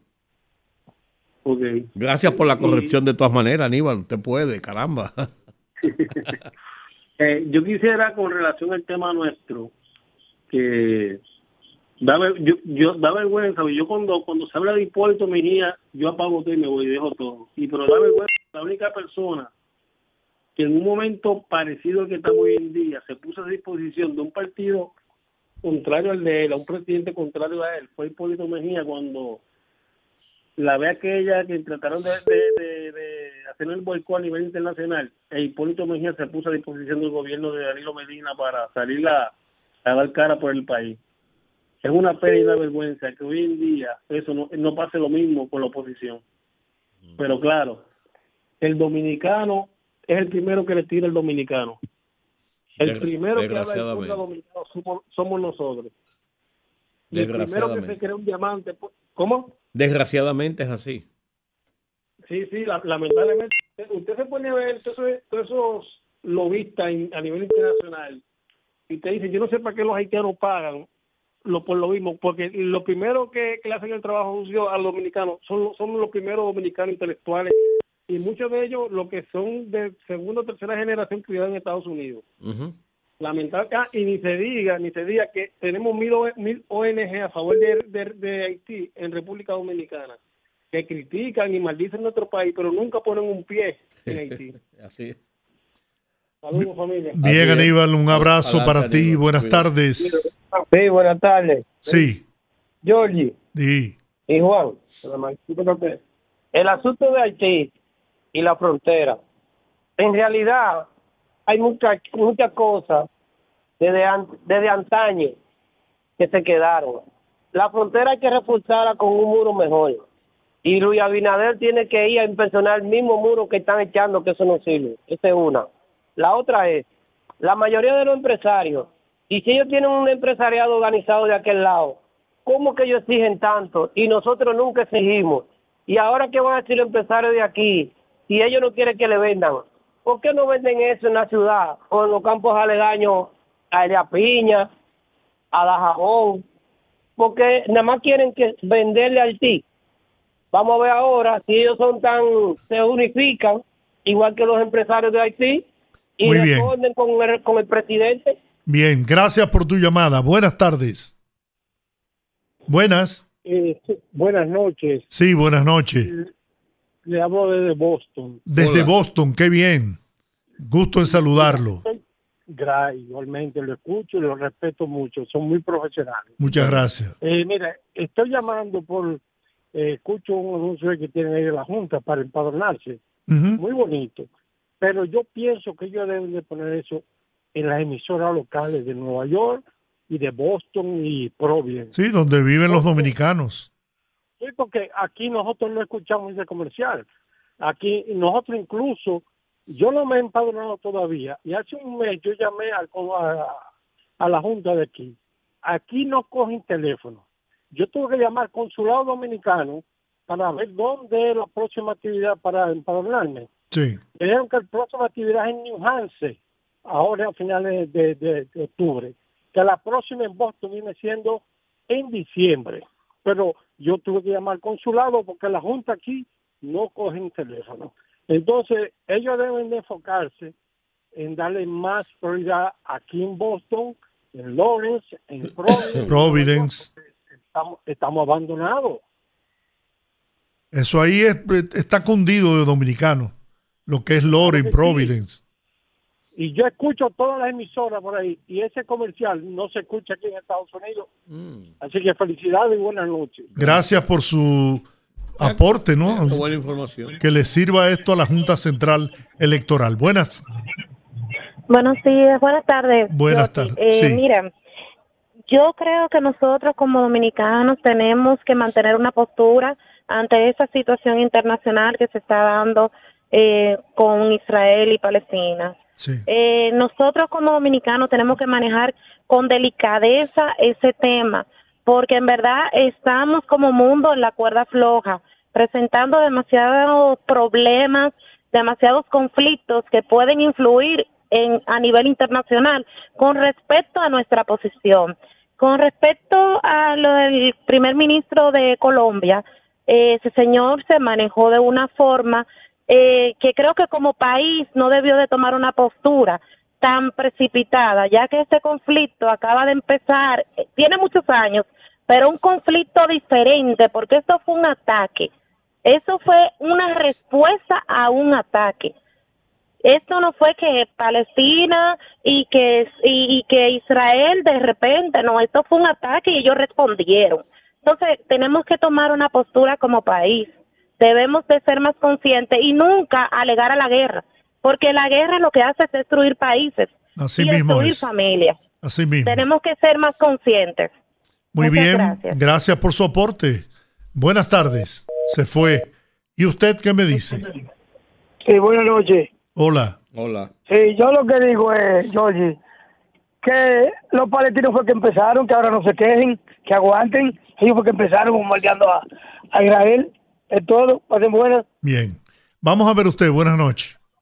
Buenas noches, ese gran equipo Hola. de hombres y mujeres que hay ahí. Sí. Adelante. Hermano, con relación a la postura que la joven terminó de relación del caso Israel y, y Palestina, y esa persona que llamó anterior a eso, llamando a la protesta, nosotros no tenemos que protestarle ni a Israel, ni a Palestina, ni a nadie.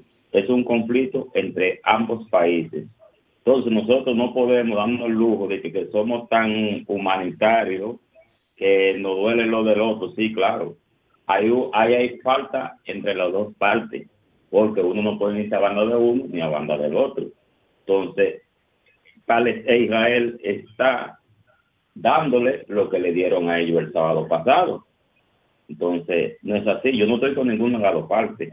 Y la otra es, con relación a los haitianos y el sistema biométrico de las huellas digitales y todo eso, yo creo que la policía, migración, deben sentarse a la mesa del diálogo y hablar con todas las compañías que tienen nacionales haitianos trabajando y local por local a tomarle la, la huella y el sistema biométrico. Y así lo tenemos aquí Registrados. asentado.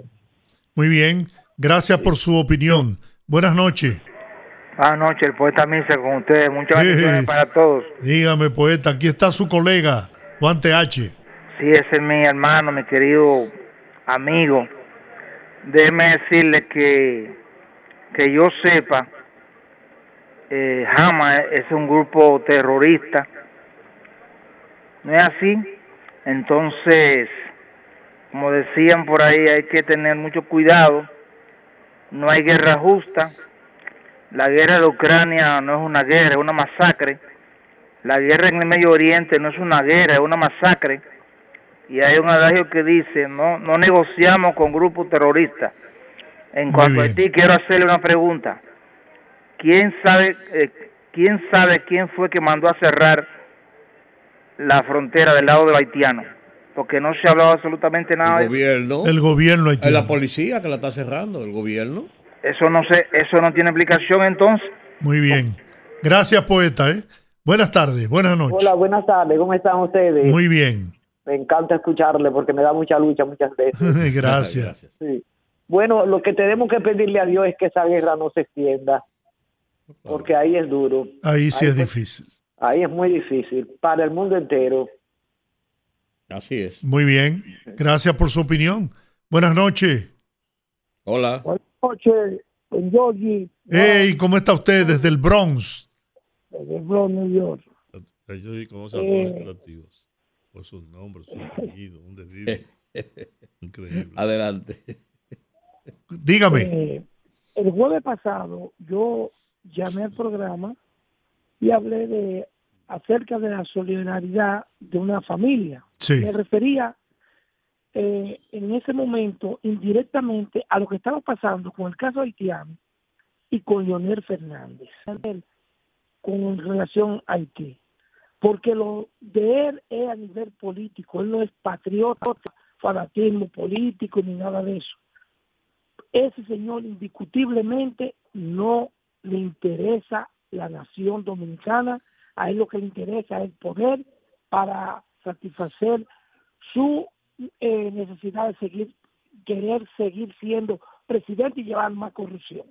Por otra parte, dijo una, no sé si fueron Georgie, no recuerdo, o si fue Rudy que dijo, o un oyente que llamó, de lo poco solidarios que somos los dominicanos. Señores, aquí usted oye toda esa parafernalia que los dominicanos, que los dominicanos, y lo primero que le dan la patada a uno por el trasero son los mismos compatriotas de uno. Aquí en Estados Unidos y en cualquier parte del mundo. Va a España es lo mismo. Son muy pocas las personas que son solidarias, como eh, son los mexicanos, como son otras nacionalidades, que donde vive uno que se mete en 50, el dominicano no. Al contrario, te trata con la punta del pie. Eso es así. Bien. Pasen muy buenas noches y gracias por Gracias por estar con nosotros Gracias. siempre. Buenas.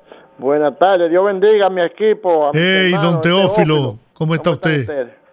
Estamos regular, estamos un poquito contentos. ¿Usted se recuerda de la muchacha que le hicieron la perforación en los intestinos? Sí, sí, sí, claro. Que está la, la, la asesina, porque es una canicera, Michelle García, en, en, en José María Cabral Ibar. La sacamos de ahí, la metimos a la Unión Médica de Santiago. En verdad que costó 800 mil la operación, pero todo ha salido bien hasta ahora. Gracias a Dios. Gracias a Sí, Dios. señor. Lo principal es salvar la vida. Eso es así, no, la vida no tiene precio. Claro. Y lo que se puede hacer con dinero tampoco tiene precio. Así es. Bueno, nos, nos alegramos mucho. ¿Y la licenciada Almanza ya no está con ustedes? Sí, ella está aquí, ella es la que produce el programa. Ah, porque yo no la siento, me la saluda, porque yo la quiero mucho. ¿Cómo no? Se lo quiero. digo. Está bien. Bueno, un abrazo. Buenas, buenas noches. Buenas noches, poderosos. Hola, ¿cómo estás? Bendiciones, Alex, Santo Domingo Este. Sí, señor. Miren, sobre el conflicto Israel-Palestina, Hamas, hay un punto que es muy importante y es para Israel es vital que Siria no se meta en el contexto bélico contra ellos en este momento, por igual Irán. Si recuerdan, cuando se dio la operación Tormenta del Desierto, en la cual Estados Unidos le bajó la pesa a Irak, uno de los, una de las, de, la- de las preocupaciones que tenía Estados Unidos era que Siria no se metiera en el lío Irán también. e Irán. Con el bombardeo ahora a los dos aeropuertos de Damasco, a los dos principales aeropuertos sirios el día de hoy, la situación se puede complicar mucho más, porque ya el tema no es Hamas. Cuando digo que el tema no es Hamas, es porque Israel ya con la decisión que tienen tomado, van a tomar ese pedacito de tierra en, en, en- en un santiamén, porque tienen los recursos para hacerlo.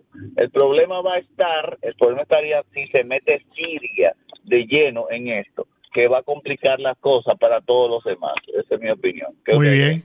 Gracias por su opinión. Buenas noches. Buenas noches. Hola. Una pregunta. ¿Cuándo Proconsumidor va a resolver el problema del redondeo en los negocios? Ya aquí los centavos desaparecieron. Pero aquí ya se están redondeando los 5, los 10, los 15 y te ponen a comprar menta, paleta. Y eso es un abuso. Así Sí. mismo es. ¿Cuándo le van a meter mano a eso? Porque ya, Bueno, Eddie Alcántara, atención, Eddie Alcántara. por favor. Gracias. Muy bien. Buenas noches. Se fue. Hola. Dígame usted, buenas noches. Buenas noches. Sí. Con respecto al problema Palestina-Israel, yo quería decir algo breve porque quería decir otra cosa acerca de, Sí, adelante. de, la- de aquí. Y es que la gente está hablando que Israel está respondiendo a un ataque. Pero hasta para uno alegar defensa propia en un tribunal, la reacción tiene que ser igual a, a la agresión que tú recibas. Y yo no creo, yo creo que hay una desproporción muy grande. E Israel sabe que está matando personas inocentes. Ahora bien, le quiero decir algo con relación al Distrito Nacional y las candidaturas, brevemente. No, tranquilo, tómese no, el tiempo. No sé, no sé de dónde ha surgido, oye, yo sé de dónde sale, no sé si el partido sabe, ese ataque contra Faride. E incluso quieren decir que Carolina gana fácil y que Faride pierde. Entonces, yo le quiero decir a mis compañeros PRMistas, es verdad que nosotros nos vamos a meter en una urna, vamos a votar por Luis, vamos a votar por Carolina y vamos a votar por Simba. Porque lo de Simba es porque el candidato de la Fuerza del Pueblo es hijo del Rey León y en la película de Lion King el hijo del león se llama Simba. Entonces, yo no me voy a meter a una, a una urna a votar por Luis, por Carolina y por Simba. Yo voy a votar por, por Faride, que es mi candidata y tiene todos los méritos, por- porque lo que la quieren demeritar es diciendo que Faride no es coherente porque antes ya atacaba al gobierno y ahora para ella ser coherente ya tiene que atacar al gobierno. Faride es miembro de un partido, como lo es el hijo de Rey León, que si ellos ganan las elecciones, el hijo de Rey León va a cambiar su discurso. ¿Por qué? Porque no es lo mismo usted estar en, la oposición de frente a un gobierno que usted siendo gobierno. La gente no sé de dónde viene la crítica a Faride, porque un senador no hace carretera, no hace calle. Un senador hace propuestas de leyes y yo creo que la muchacha se ha mantenido dentro de su rango de una persona pura y, y, y pulcra. No Así sé de dónde han sacado que nosotros vamos a ir a votar por el candidato opositor y vamos a votar por Luis Carolina. No sé de dónde. Bien, bien, muchas gracias por su llamada. Tenemos esta otra llamada. Buenas noches. Buena- buenas noches Sí. a los tres poderosos. Sí. Saludos a, a Olga. Oye, diciendo yo, Georgie, de que una encuesta de que, Omar Fernández, ¿qué mérito tiene ese carajito de que para estar de que, de que, de que en, en las encuestas? Un tipo que fue diputado y lo que se metió fue una vaina de que para la vaina toalla sanitaria de, eh, de las mujeres. Un disparate. Entonces, ¿cuál es la, cuál es la, el background que él tiene que para estar en una encuesta? Un carajito que no, que no sabe ni dónde está. Coño, pues la gente tiene que respetarse, por Dios. Y tú y yo, los tipos de opinión. No, porque, pero ven acá, háblame de una farida, de, de un tipo rejugado, ¿tú me entiendes? Pero no, no por esos carajitos que, coño, que no, que no saben ni dónde están. Bueno. Buenas noches. Bien. Bueno, terminamos con esta llamada. Eh, como siempre, agradecidos por el apoyo que nos brindan. Nuestra invitación y nuestro compromiso es mañana, a las 5 de la tarde aquí en Rumba 98.5 FM y Premium 101.1 FM allá en Santiago para toda la región del Cibao. Mañana previernes de Bellonera. Hasta mañana amigos, bendiciones. Rumba 98.5, una emisora RCC Media.